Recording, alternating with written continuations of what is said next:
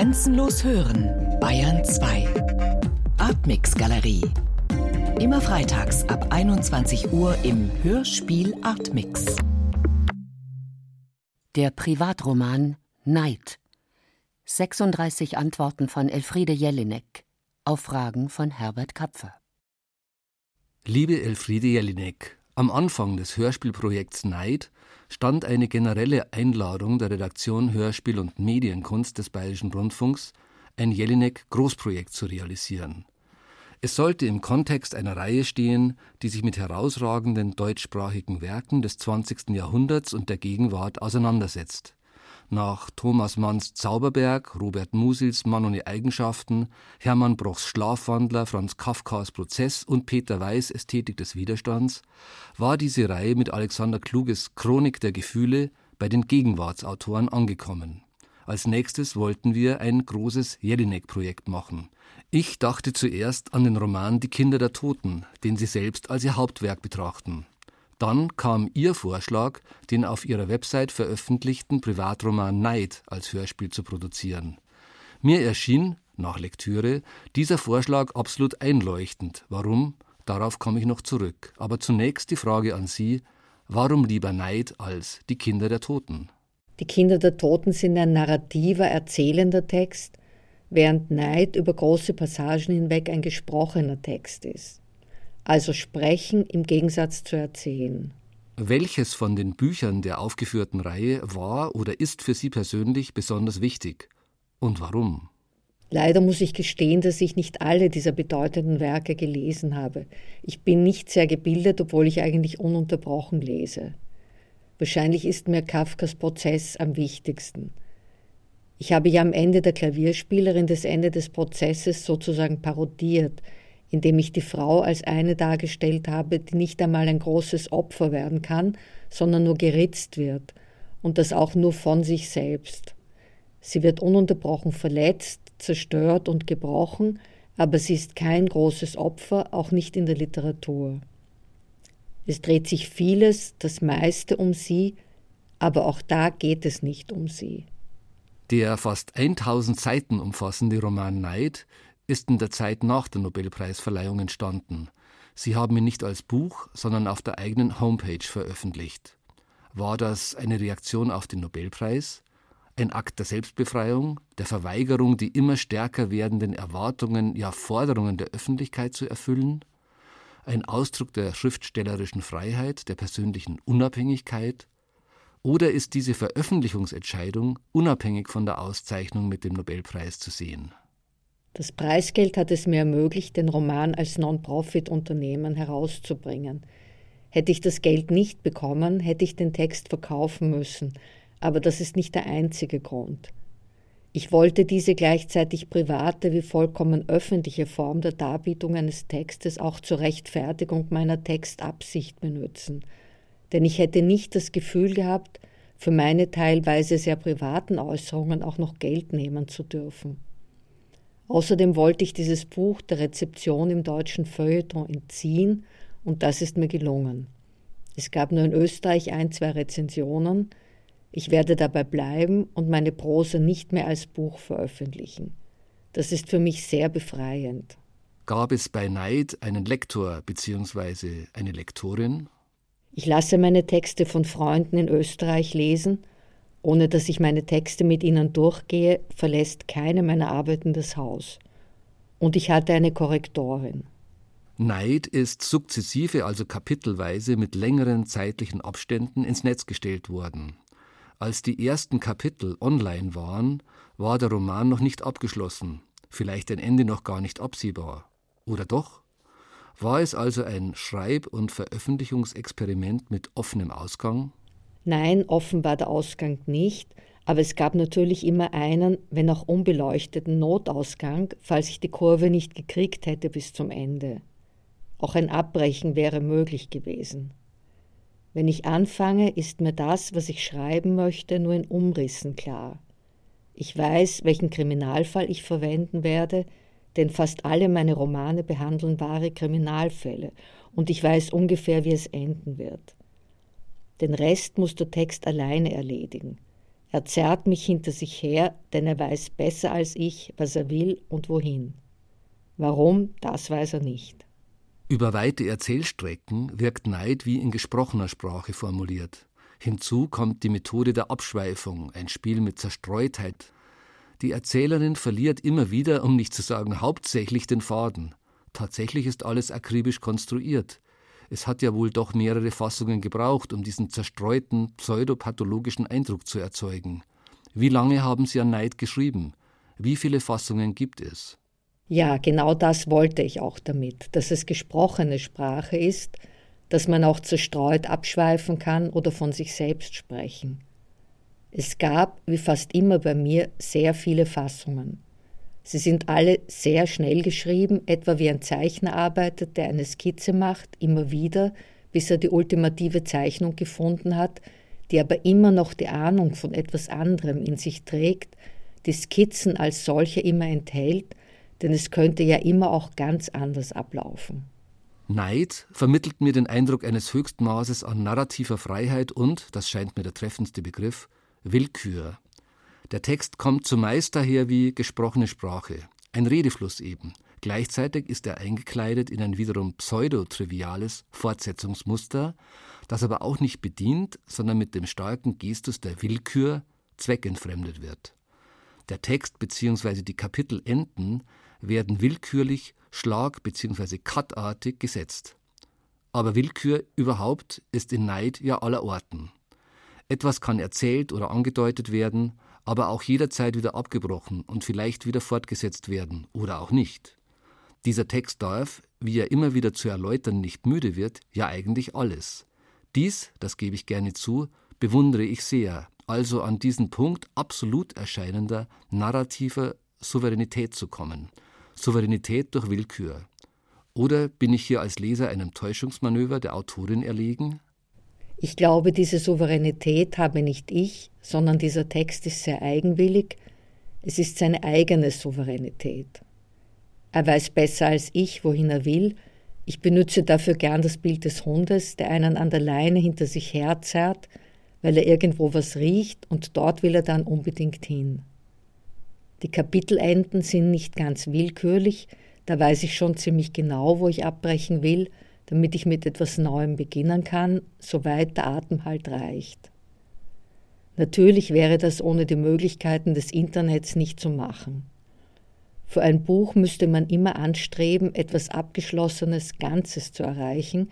Man dürfte nicht plaudern, man dürfte nicht etwas Blockartiges von seinem Blog abreißen und dann den Leuten vor die Füße schmeißen.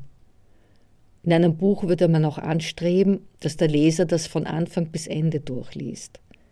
In dieser fragmentierten Form, die ich für mich im Netz entwickelt habe, könnte man überall anfangen und überall aufhören, aber man tut es dann doch nicht. Der Text weiß von sich mehr, als ich von mir wissen will.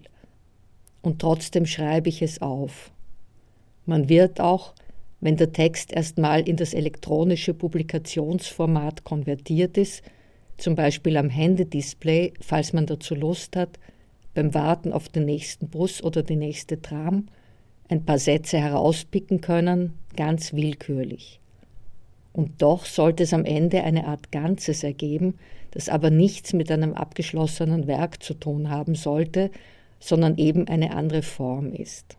Übt die Autorin bzw. die Erzählerin mit ihrer Willkür Macht aus?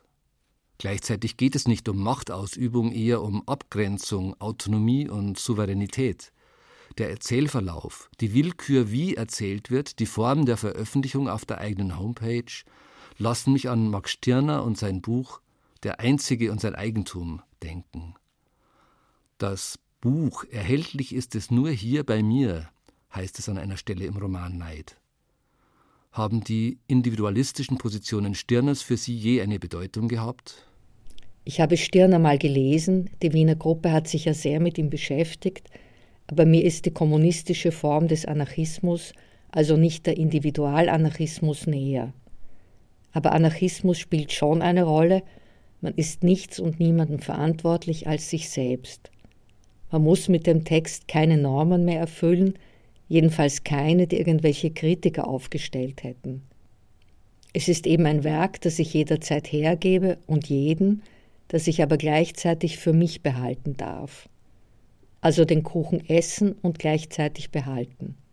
Und wenn ich tot bin, wird die Seite gelöscht werden, dann wird der Text kryptisch weiterleben, denn was das Netz einmal hat, das gibt es ja nie wieder her.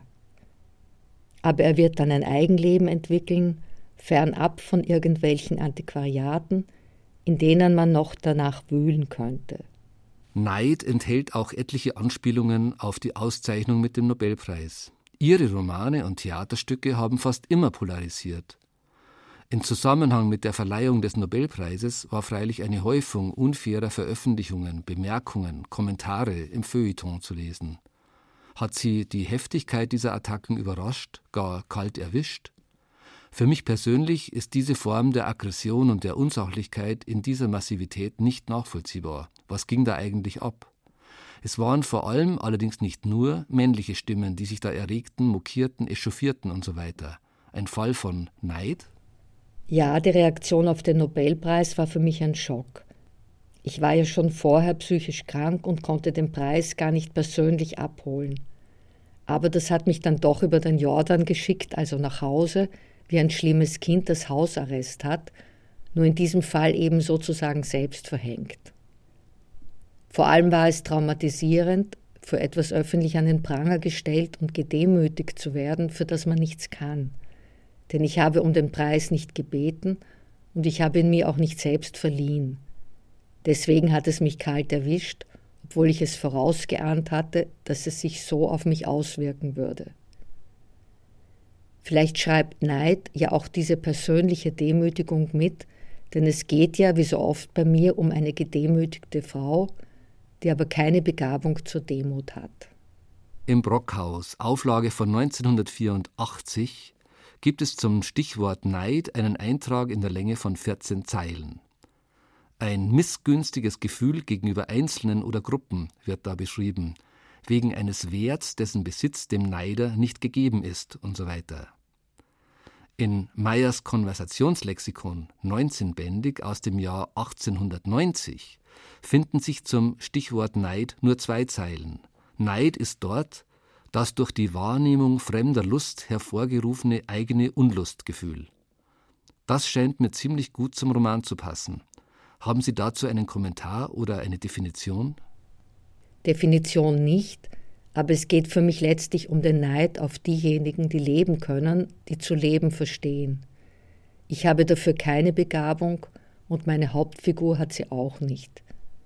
Neid ist vielleicht, wie andere sein zu wollen und haben zu wollen, was andere haben, Jugend, Schönheit, Geld, Macht, was weiß ich, und manchmal geht das bis zur Auslöschung einer anderen Person, was einem aber erst recht nicht bringt, was man haben möchte. Neid wäre als Buch so nie geschrieben worden. Der Privatroman eröffnete andere Möglichkeiten des Schreibens. Er durfte möglicherweise flüchtiger, weniger endgültig konzipiert werden. Gleichzeitig ist Neid, wie ich finde, auf seine Weise absolut formvollendet. Es entsteht der Eindruck des Flüchtigen, des Beiläufigen. Aus ihrer Sicht hat der Privatroman in ihrer Prosa einen besonderen, vielleicht sogar einmaligen Stellenwert? Ja, der Eindruck des Flüchtigen, Unvollendeten, Fragmentarischen soll auch entstehen. Und ich habe mir, wie gesagt, diese Freiheit auch genommen und das war das Lustvolle am Schreiben. Das sollte schon auch dabei sein. Gleichzeitig ist es aber sehr genau gearbeitet, auch das scheinbar Unvollständige, Unvollkommene, wobei Vollkommenheit nun wirklich nicht angestrebt wird, die könnte man sowieso nie erreichen. Ich schreibe ja immer sehr schnell, überarbeite, aber sehr oft, das mache ich auch, um den Atem des Sprechens erhalten zu können oder die Atemlosigkeit, je nachdem. Das ist das Bezeichnende für diesen Sprechtext und ab und zu muss man husten oder man gerät aus der Puste. Diese Zäsuren sind ja auch mitgeschrieben. Man kann schon sagen, dass dieser Roman einen besonderen Stellenwert hat, nämlich den der Befreiung von Normen und der Befreiung von Beurteilung. Das ist natürlich eine neurotische Konstruktion. Das eigene Über-Ich duldet kein anderes neben sich, es ist sein eigener Herr, aber über sich selbst, als Herrn. Aber leider nicht im Sinn einer Emanzipation zum Ich, denn leider gibt es gar kein Ich. Man schwebt über der Leere. Das Über-Ich hängt über mir wie ein Geier, der sich gleich auf mich stürzen wird, aber ich bin die alleinige Herrin über meinen Text, ohne dass es dieses Ich gäbe, denn ich bin jemand, der kein Bewusstsein von sich hat. Der Terminus Privatroman bezieht er sich ausschließlich auf den Text oder auch auf sein Medium? Privatroman ist eigentlich auch eine Ironie, denn der Roman ist so privat, weil ich Privates darin in einer Weise vorkommen lasse, wie ich es in einem Buch nicht gewagt hätte. Andererseits gibt es keine öffentlichere Form als das Veröffentlichen eben im Netz. Ja, ich würde sagen, es ist ironisch gemeint. Sie wählen den Privatroman als Form in einer Zeit, in der der fundamentale Gegensatz von öffentlichem und privatem mehr und mehr verschwindet. Entstand hier die Spannung bzw. lag hier ein Movens des Schreibens im Paradoxen? Twitter, Facebook oder YouTube waren, als ich den Roman geschrieben habe, noch nicht so überwältigend und allumfassend wie jetzt. Jeder Furz ist inzwischen öffentlich und das meine ich buchstäblich nicht metaphorisch. Aber gerade deshalb nehme ich an diesen Plattformen nicht teil, ich blogge auch nicht, obwohl mein Schreiben auch mit dem Blogartigen immer wieder spielt, sondern ich versuche eine ästhetische Methode zu finden, die diese Veröffentlichungsformen formal mit einschließt als Möglichkeiten, aber andererseits nichts Skizzenhaftes hat, sondern sehr ausformulierte Texte produziert. Auf meiner Homepage habe ich zwar die Rubrik Notizen und sicher stelle ich an die Miniaturen, die dort erscheinen, nicht den Anspruch, den ich formal und inhaltlich an einen Essay oder an Prosa stellen würde, aber die einzelnen Texte sind trotzdem bis ins Kleinste ausgearbeitet und sie spielen mit der Sprache, also mit sich selbst, so wie ich es immer mache. Mit dem Regisseur Karl Bruckmeier haben wir verschiedene Hörspielfassungen und Konzeptionen entwickelt und ausprobiert. Dialogische, monologische für insgesamt zehn Schauspielerinnen und so weiter. Schließlich haben wir uns entschieden, Neid als großen zehnstündigen Hörspielmonolog mit Sophie Reuss zu produzieren. Die mündlich wirkende Rede, mit der Neid erzählt, der Eindruck der scheinbaren Leichtigkeit und die Form des monologischen Redeflusses legen eine Hörspieladaption nahe, wobei ich dazu sagen möchte, dass generell Jelinek-Texte artikuliert, also laut gesprochen, eine Qualität und Rhythmik entfalten, die schon viele ursprünglich skeptische Schauspieler überrascht hat. Wir haben bei Jelinek-Hörspielproduktionen häufig diese Erfahrung gemacht. Nach der Mitwirkung an einer Produktion ist jeder noch so große Skeptiker beeindruckt von dannen gezogen. Vollzieht sich das Schreiben dieser Texte in aller Stille? Entstehen sie als innere Musik? Lesen Sie das Geschriebene laut? Ich muss das nicht laut lesen, ich bin ja gelernte Musikerin und schreibe, ob ich will oder nicht, sozusagen Sprachmusik. Wenn man so lange wie ich Musik gemacht hat, hat man die musikalischen Aspekte der Sprache verinnerlicht und man arbeitet sowohl mit der Lautlichkeit der Worte, mit deren Klang man spielt, als auch eben mit dem Rhythmus. Ich verwende die Sprache quasi als musikalisches Ausgangsmaterial und das setze ich dann zusammen wie man halt lernt, die Themen von Fugen, die Seitenthemen und dann ihre Verarbeitung, Umkehrung, Spiegelung und so weiter zu organisieren. Aber das Gute am Schreiben ist, dass man dabei freier vorgehen kann. Bei mir läuft es fast automatistisch ab. Ich gebe der Sprache sozusagen den Kopf frei. In der Musik des strengen und freien Satzes musste man ja Regeln befolgen. Für die Musik gilt das heute aber natürlich auch nicht mehr. Sie haben zahlreiche Hörspiele geschrieben, auffällig lange ohne eine größere Auszeichnung. Erst mit der vom Bayerischen Rundfunk realisierten Produktion Jackie wurden sie 2004 mit dem Hörspielpreis der Kriegsblinden ausgezeichnet. Welchen Reiz hat für Sie das Schreiben von Hörspielen? Was sind die Ihnen besonders interessant erscheinenden Möglichkeiten des akustischen Mediums? Und wie ist generell Ihr Verhältnis zum Radio? Ich bin ohne Fernsehapparat aufgewachsen. Das Radio war, außer dem Theater und dem Kino, das wichtigste Medium für mich. Auf das Hörspiel der Woche oder den Krimi hat man sich wirklich die ganze Woche lang gefreut. Eigentlich war das Radio meine wichtigste Inspiration. ein rein akustisches Medium, bei dem alles außer dem gesprochenen Wort und der Musik der Fantasie überlassen bleibt, hat diese Fantasie natürlich viel stärker angeregt, als wenn ich am Abend in den Fernseher geglotzt hätte. Inzwischen schaue ich mir aber mehr DVDs an, als dass ich Radio hören würde. Aber die alte Faszination ist geblieben. Es gäbe aber sicher interessante Mischformen, man hört zum Beispiel einen Text und kann sich dazu Bilder oder zusätzliche Informationen auf sein Handy laden, die mit dem gesprochenen Wort in eine Art Interferenz treten könnten. Der Bayerische Rundfunk hat da in seiner Hörspielabteilung ja schon sehr interessante Experimente gemacht, wofür ihm sehr zu danken ist. Der Privatroman spielt, wenn das überhaupt das richtige Wort dafür ist, nein, ich würde lieber sagen, operiert intensiv mit autobiografischem Material. Dieser Umgang mit dem Autobiografischen ist in ihrem gesamten Werk zu erkennen. Als Leser des Romans Neid kann ich mich aber überhaupt nicht der Ambivalenz entziehen, ein Stück Literatur zu lesen und mich gleichzeitig permanent mit der Autorin zu beschäftigen. Sie ist nicht beiseite zu schieben. Dass sich der Text nicht von der Person der Autorin ablösen lässt, keine Zeile lang, ist ein radikales Lektüreerlebnis, erscheint fast als eine Art literarischer Tabubruch, ist aber vor allem, und sicher nicht nur in meinen Augen, große Erzählkunst. Diese Ambivalenz ist erzählerisch fundiert. Bei der Ich-Erzählerin steht sogar manchmal noch ein EJ für Elfriede Jelinek dahinter. An anderer Stelle steht das Kürzel EJ freilich witzigerweise für Ernst Jünger. Noch nie, so mein Eindruck, war die fiktionale Basis in einem ihrer Werke so fragil, noch nie wurde die Form des Romans so stark strapaziert wie in Neid. Aus Ihrer Sicht, welche Romantechniken hebeln Sie aus, welche benutzen Sie in Neid? Jeder Roman muss seine eigene Erzähltechnik erst finden. Wenn schon für die Musik kaum noch Regeln gelten, so gilt das für das Geschriebene noch viel mehr. Der Roman ist das Vehikel, mit dem man seine Sprache spazieren führt, und er bahnt sich gleichzeitig seinen eigenen Weg, findet seine eigene Methode. Es gibt keine Regeln. Das ist das Befreiende am Schreiben. Deshalb bin ich dort gelandet und habe mit dem Komponieren aufgehört, das die reine Qual ist im Vergleich zum Schreiben.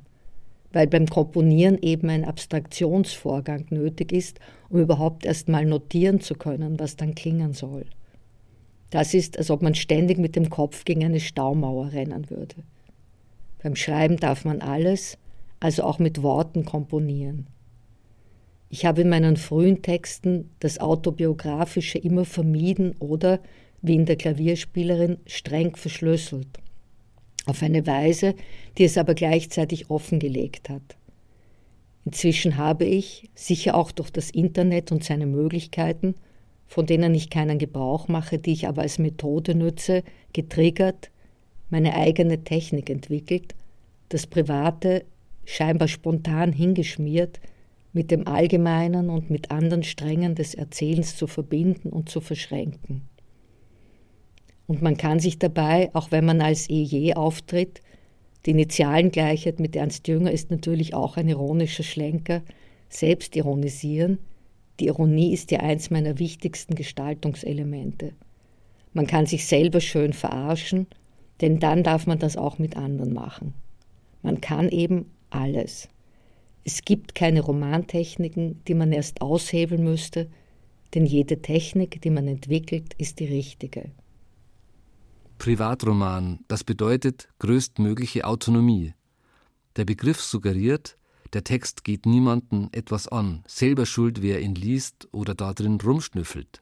Der Leser als Voyeur, ja, vielleicht der Leser als Voyeur, gleichzeitig wird ihm das aber auch bewusst gemacht. Ähnlich wie in Hitchcock in das Fenster zum Hof den Voyeur zeigt und gleichzeitig in seinem eigenen Schauen als solchen demaskiert. Und das Publikum, das wiederum auf ihn schaut, auch. Mit etwas zeitlichem Abstand. Wie würden Sie den Roman Neid aus heutiger Sicht zusammenfassen oder kommentieren? Das kann ich nicht. Aber vielleicht darf ich einen Hinweis auf Poe und seine Erzählung The Pit and the Pendulum geben, in der am Schluss alles kulminiert. Dieses Motiv des Zusammenschiebens eines immer tödlicher werdenden, sich verengenden Raums ist ja oft verwendet worden, im Film wie in der Literatur. Hier ist es paradigmatisch für die Shrinking Cities, für die ehemaligen Industriestädte, die keine mehr sind, die schrumpfen und von deren Rändern die Bewohner abgesiedelt, immer mehr ins Zentrum geschoben werden. Oder die neue urbane Formen entwickeln, Guerillagärten, Künstlerkommunen etc. Dieses Ausdünnen an den Rändern und das damit verbundene Zusammenrücken, zusammengedrückt werden, bis es einem den Atem buchstäblich abschnürt, das war die Initialzündung für den Roman. Eisenerz, der Ort der Handlung, ein uralter Industrieort, ist ja auch eine dieser schrumpfenden Städte, und in die schicke ich eine einzelne Frau in mittleren, eher schon älteren Jahren hinein, also in dieser Gesellschaft eine Ruine, etwas völlig Nutzloses, etwas, von dem es zu viel gibt, denn Frauen haben eine höhere Lebenserwartung als Männer. Dazu kommt noch ein wahrer Kriminalfall, eben wie immer bei mir. Die Katastrophe ist, nicht ertragen zu können, wenn man etwas nicht bekommt, das einem zusteht und worum man die anderen eben beneidet, aber es steht einem ja gar nichts zu. Man hat auf nichts ein Anrecht. Und am wenigsten wird einer alternden Frau zugestanden, die in dieser Gesellschaft der zur Schau gestellten Körper nichts mehr wert ist. Sie ist nur noch lächerlich, entwertet, so wie die Industriestädte ohne Industrie nichts mehr wert sind. An manchen Stellen kam mir der Begriff narrative Notwehr in den Sinn. Ich denke beispielsweise an jene Passagen, die sich mit einer Journalistin auseinandersetzen, die in der Süddeutschen Zeitung einmal eine Bahnfahrt von Wien nach München beschrieb, ein Beitrag, der seine ganze Exklusivität aus der simplen Tatsache bezog, dass die Journalistin sich bei einer Fahrt ein Zugabteil mit ihnen teilte.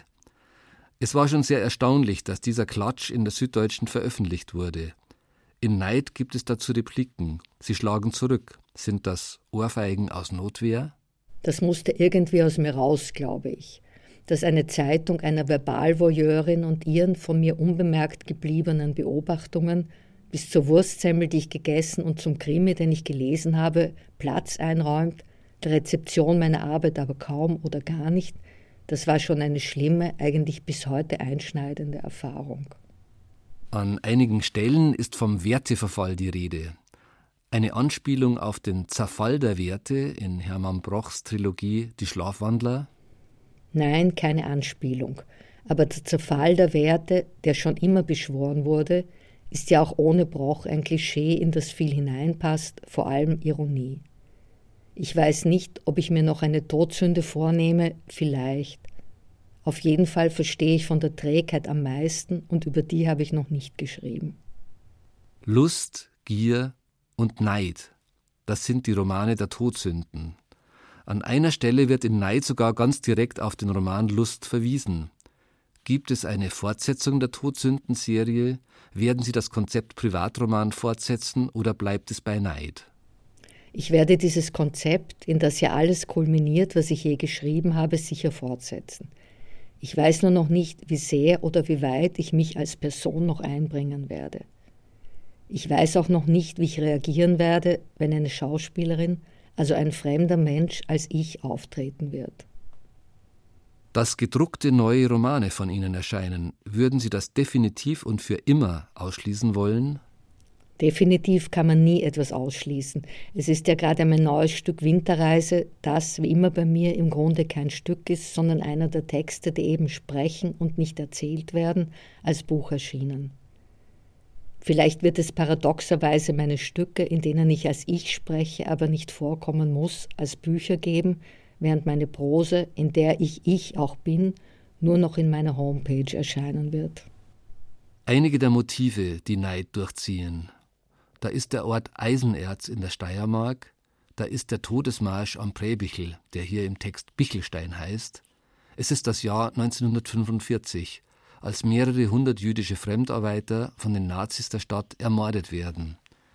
Die Toten, die ständig unter uns, die ständig präsent sind bzw. vergegenwärtigt werden, das Erinnern an die Nazi-Verbrechen, eine öffentliche, politische Angelegenheit also als Sujet eines Privatromans, eine Geste der Negation gegen die Ignoranz, gegen das Vergessen, gegen neu aufkeimende Faschismen?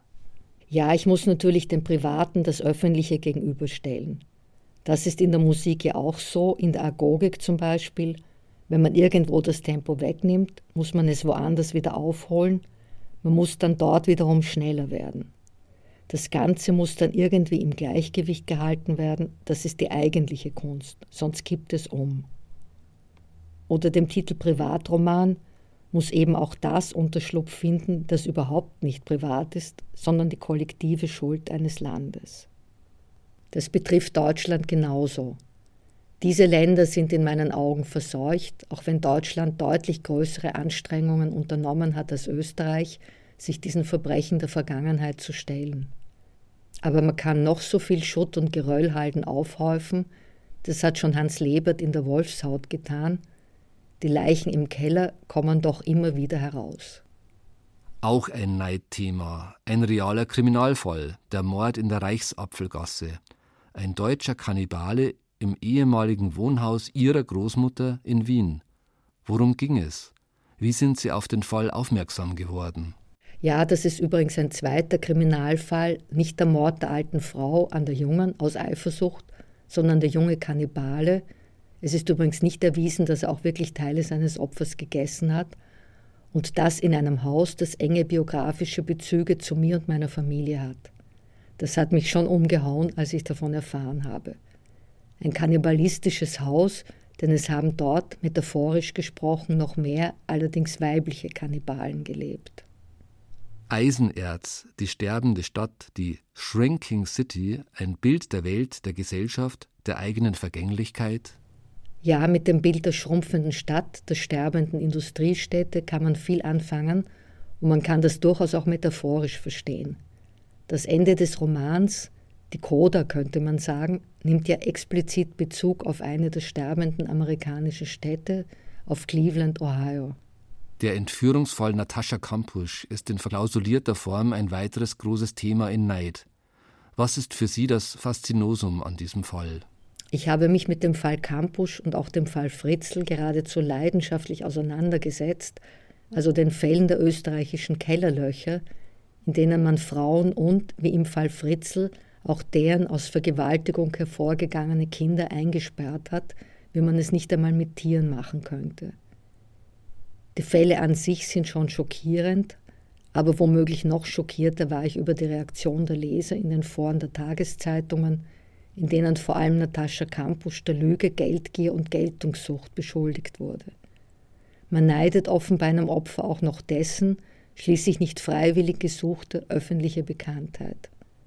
Einen solchen unverfälschten Hass gegen eine Frau, die als Kind entführt und gegen ihren Willen in einem Kellerloch festgehalten worden ist, habe ich mir nicht einmal vorstellen können. Die Wut, die mich daraufhin gepackt hat, musste ich literarisch irgendwie fassen, da konnte ich nicht anders. Das Thema des Alterns in Neid, Rückbau meiner selbst, wie es im Text einmal heißt. Es ist ein schonungsloses sich selbst thematisieren, sich selbst anfassen, sehr hart anfassen, wie ich meine. Das soll kein verstecktes Kompliment sein, wenn ich frage, ist das nicht ein bisschen früh? Also bitte, ich bin jetzt Mitte 60. Wann sollte ich denn sonst damit anfangen? Man bemerkt doch schon in diesem Alter einen deutlichen Abbau, der Tod ist mir jeden Tag präsent, man rechnet unwillkürlich, als könnte man diese Rechnung je aufmachen, man kann sie aber nur schließen, wie oft ich das und das noch machen werde. Bei jedem Einkauf tue ich das. Ich weiß ja nicht, wie lange ich noch schreiben kann. Also erledige ich das lieber jetzt schon und es wird auch sicher bis zum Schluss mein Thema bleiben.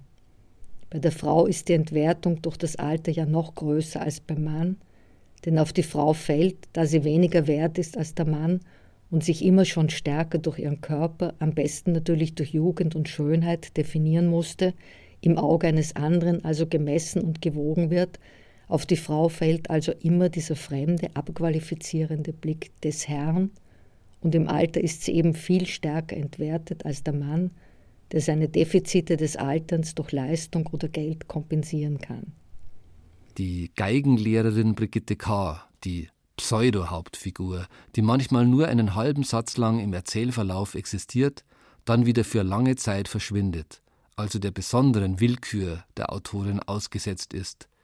Wie würden Sie Brigitte K. skizzieren?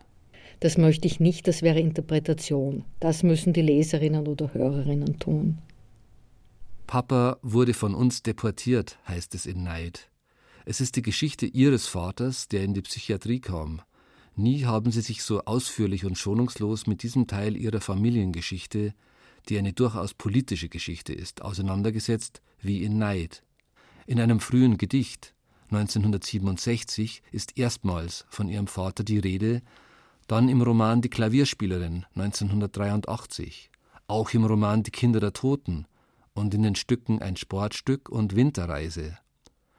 Eine Auseinandersetzung, die sie in ihren Werken immer wieder suchen, ein Konflikt, der immer wieder abgearbeitet werden will, weil er neue Facetten der Selbstbegegnung hervorbringt bzw. weitere Annäherungen an existenzielle, persönliche Erfahrungen bringt. Ein Schuldgefühl, das immer geblieben oder überhaupt erst spät entstanden ist. Schonungslosigkeit, anderen, aber auch sich selbst gegenüber als Teil eines erkenntnisorientierten Erzählens? Mein Vater wird immer mein Thema sein. Das war nicht sofort nach seinem Tod so, ist aber im Lauf der Zeit immer stärker und bestimmender geworden, auch als schreckliche Ironie der Geschichte. Zuerst aus rassischen Gründen verfolgt, dann in die Geisteskrankheit geworfen, dann von Frau und Tochter abgeschoben. Solange ich schreibe, werde ich auch davon schreiben und Schonung verdiene ich dabei nicht, die könnte ich mir selber auch gar nicht gewähren. Als ich eben noch einmal an die Geschichte ihres Vaters, ihre Darstellungen erinnerte, stellte sich mir die Frage, Sie haben sich Ihre Themen nur bedingt ausgewählt, Sie sind von ihnen eingenommen. In verschiedenen erzählerischen, dramatischen bzw. non-dramatischen Formen befreien Sie sich davon, entledigen Sie sich ihrer? Man kann sich dieser Dinge, dieser Schuld nicht entledigen, denn die Kunst ist nicht die Psychoanalyse, wobei ich auch schon schlimme Opfer der Psychoanalyse gesehen habe, die, wenn sie missglückt oder schief läuft, Menschen auf sich selbst zurückwirft und die können ihr eigenes Gewicht da nicht aushalten. Ich frage mich überhaupt, wer das je kann.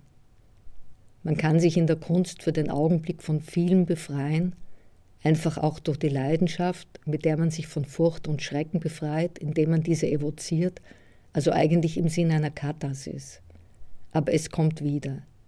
Die eigene Geschichte ist ein Stehaufmännchen. Sie legt sich manchmal brav hin, aber sie steht immer wieder auf, und zwar oft gegen einen selbst. Ich verzerre, verzahne, wie es meine Art ist, heißt es an einer Stelle in Neid. Die Verschmelzung von Cleveland, Ohio und Eisenerz, Steiermark, also die Verknüpfung der amerikanischen Immobilienkrise mit anschließendem Finanzmarktcrash, und die ins Rutschen kommenden, sich in Bewegung setzenden, leerstehenden Häuser von Eisenerz als Apokalypse? Ist das der verdiente Untergang für den destruktiven Umgang mit Mensch und Natur? Auch Cleveland ist eine sterbende Stadt, auch Detroit, die ehemalige Autometropole, in deren Zentrum unglaublichste ehemalige Pracht einfach dem Verfall preisgegeben ist. Das hat mit Natur nichts zu tun. Die Immobilienkrise ist ein Konstrukt von Banken, die sie herbeigeführt haben. Menschen ziehen aus ihren eigenen Häusern aus, die schon den Banken gehören. Sie gehen einfach, weil sie ihre Hypothekarzinsen nicht mehr bezahlen können, nicht einmal die Zinsen von leeren, hohlem Geld, das sie für nichts bekommen haben, denn sie hatten ja schon nichts, als sie diese Hypotheken faktisch aufgedrängt bekommen haben.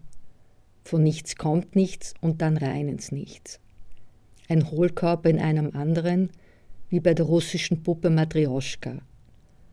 Und genauso leer werden die Innenstädte dem Verfall preisgegeben, als ob eine Leere in eine andere greifen würde, in der aber auch nichts mehr zu holen ist. Das macht der Kapitalismus aus den Menschen. Aber andere wieder macht er unermesslich reich. Das ist aber nur für wenige vorgesehen. Trotzdem hat er gesiegt, aber jetzt lehnt er sich nicht in Ruhe zurück, der Kapitalismus, und genießt auf einer schönen Yacht oder in einem luxuriösen Hotel seinen Sieg, sondern er holt auch noch den Rest, die letzte Lebensgrundlage aus den Menschen heraus, bis sie ins bodenlose stürzen, weil der Grund jetzt eben weg ist. Das fragile Gewebe der Fiktion, der vollendete Schein mündlich wirkender erzählerischer Darstellung, die mit der uneingeschränkten Allmacht des auktorialen Erzählens kokettierende Erzählfigur, die konstruierten Abschweifungen und die Karlauer Operationen. Das sind Kennzeichen modernen und postmodernen Erzählens. All diese Mittel erinnern gleichzeitig an historische Maximen der 20. Jahrhundert-Avantgarde, die der befreiten Worte bei den italienischen Futuristen, oder an die Parole Come to free the words der Beat Generation. Befreite Sprache, Fluss ohne Ufer oder, wie es an einer Stelle in Neid heißt, ständig von einer Stampede von Worten überholt. Geht es um die Befreiung der Sprache? Die Sprache befreit sich in jedem Augenblick schon selbst, die kann man nicht binden, die zerreißt ihre Fesseln ohne jede Anstrengung. Ich kann ihr nur hinterherrennen und sie bitten, ein wenig zu warten, damit ich ihr noch eine reinhauen kann. Aber auch das nimmt sie, wie alles, gutartig auf. Ich bediene mich sicher der sprachkritischen Tradition des frühen Wittgensteins, von Dada und später der Wiener Gruppe, die diese Methoden wieder aufgenommen hat, nach der Zwangspause des Faschismus, in dem die Sprache nur missbraucht worden ist von Verbrechern, davon wollte sich die Wiener Gruppe und andere sprachkritische Gruppierungen in der Nachkriegszeit freimachen. Aber die Sprache war immer schon frei, sie wurde nur missbraucht. Und es ist erschreckend, wie leicht das geht. Und nachher will es keiner mehr verstehen. Ich hänge mich halt auch noch neben vielen anderen an sie und ich schlage auf sie ein, solange bis sie ihren wahren Inhalt preisgibt, nicht ihre Ideologie, das falsche Bewusstsein. Ich habe ja kein Auto, also muss ich mich eben von der Sprache herumschleifen lassen. Eine Neidreise durch die unmittelbare Gegenwart. Mit Wiki, der Gucki-Maschine, den Medien, die schuld sind. Mit den Sendungen Musikantenstadel und Six Feet Under, mit Harz Nummer 4, den Popliteraten und dem Elektron, das keinen Dünkel und keinen Neid kennt, dem Geiz, der geil ist, und dem Leben mit Bye-Bypass, dem Ohrenschlüpfer iPod, dem Notebook als Notbuch, dem Idol Bloggy und der kotelettförmigen Republik Österreich, mit Paris Hilton, Natascha Kampusch, Simon Wiesenthal, Anna Netrebko, Saddam Hussein, Britney Spears, Nicolas Sarkozy, Damien Hirst sowie Robert Walser, H.C. Artmann, Ingeborg Bachmann, Leopold von Sacher-Masoch, Theodor Fontane, Ernst Jandl, Oswald Wiener, Rainer Maria Rilke, Henry James, Karl Marx, Theodor Herzl und viele andere. Das Fenster scheint immer weit offen beim Schreiben. Weltwahrnehmung und Vergegenwärtigung, alles, was aktuell passiert, kann einfließen in den entstehenden Text, ja, ich lasse alles herein, Verbrechen und Strafe, Tagesaktualitäten, die oft nur zwei, drei Tage in der Zeitung stehen. Das macht mir sogar ganz besonderes Vergnügen, mit leicht verderblicher Ware zu handeln, was natürlich das Entsetzen von Literaturwissenschaftlern und Kritikern hervorruft, die sowas in einem Roman nicht dulden wollen, denn Romane sollen für die Ewigkeit geschrieben werden. Wenn ich diese Trivialität der alltäglichen Ereignisse in mein Schreiben hereinlasse, dann kann ich ab und zu auch den hohen Ton wagen. Man muss das nur beides im Gleichgewicht halten, eben wie in der Musik. Oder umgekehrt, wenn man den hohen Ton riskiert, braucht man auch das Triviale, das banale und lächerliche Gegengewicht der flüchtigen Aktualität, die morgen schon eine ganz andere sein wird. Niemanden interessiert, was ich schreibe. Die Kunst geht von mir, in der permanenten Panik des Schreibens. Schreiben nicht leben, zu wenig Interesse für die Figuren, die ich erfand, weil die Handlung an mir vorbei will, im falschen Text, mein Verschwinden, verschwinde wie meine Hauptfigur. Dieser hohe Grad des selbstreflexiven Schreibens, die permanente Reflexion des Schreibakts haben meine echte Bewunderung.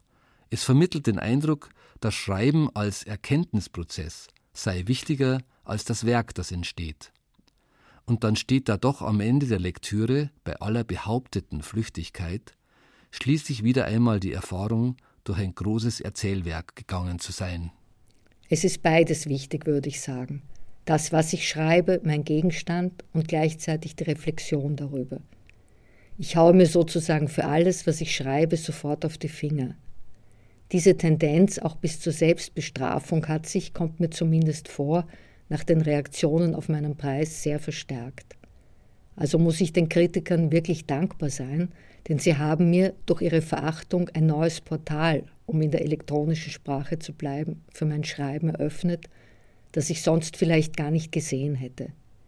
Dabei war es eh die ganze Zeit offen wie ein Scheunentor, durch das ich selbst am Ende verschwinden kann. Das ist sehr befreiend. Dieses Tor hält mich nicht fest, es ist ja offen und es ist auch immer offen gewesen.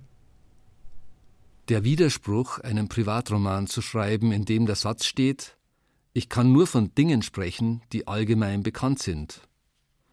Die Welt ist nicht existent, da das Leben ja nur Fernsehen ist. So entsteht die vermeintlich simple Voraussetzung bzw. das Täuschungsmanöver, man könne ja in Neid sowieso einfach so rumlesen, weil man das Fernsehprogramm ja selber kennt und der Text also entsprechend nichts wesentlich Neues, anderes bieten könnte. Aber ist das nicht Lektürekapitulation?